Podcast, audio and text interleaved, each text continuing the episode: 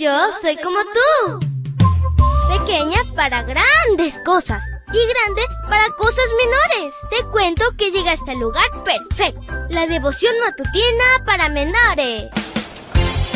Una reflexión que se ajusta a tu edad, que te queda bien, ni muy grande ni muy chica. Adelante y bienvenido a nuestro mundo. Hola, hola amiguito y amiguita, que tengas un hermoso lunes de muchas bendiciones. Te saluda tu amiga Linda. Y el versículo para hoy dice así, en Gad hubo otra batalla. Había allí un hombre de gran estatura que tenía 24 dedos, seis en cada mano y seis en cada pie. Era también descendiente de los gigantes. Segunda de Samuel 21:20. Y la historia se titula Los gigantes de la antigüedad. Algunas personas que no creen en la Biblia ponen en duda la existencia de gigantes hace miles de años. Desde su perspectiva, el ser humano va creciendo cada día en todos los ámbitos intelectual, físico y en su estructura social. Por lo tanto, todo lo que indique que antes era mejor, pero ahora peor, lo consideran falso. Hoy nos referimos a gigantes en sentido figurado para destacar cualidades excepcionales de ciertas personas. Otras veces usamos el término para hablar acerca de un jugador de baloncesto. Lo cierto es que ellos aún se quedan lejos de los gigantes de antaño.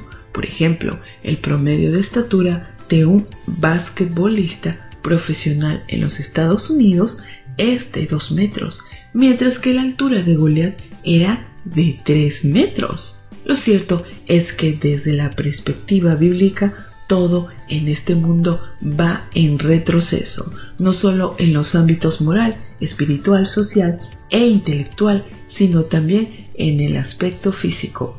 Esta verdad no les agrada aceptarla a quienes no creen en Dios. Nosotros creemos que cuando Jesús regrese y vivamos con Él y en la medida en que comamos del fruto del árbol de la vida, volveremos a recuperar el ideal con el cual Dios creó a Adán en cada aspecto de nuestro ser, incluyendo la estatura física. Uno de los grandes milagros que Dios concretó a favor de su pueblo en tiempos del rey David tuvo que ver con la derrota de los gigantes. En 2 de Samuel 21, 15 al 22 lo menciona por nombre. Quiere decir que eran guerreros conocidos y exitosos. En el primero de los casos, un gigante llamado Isbi Benob estuvo a punto de matar a David.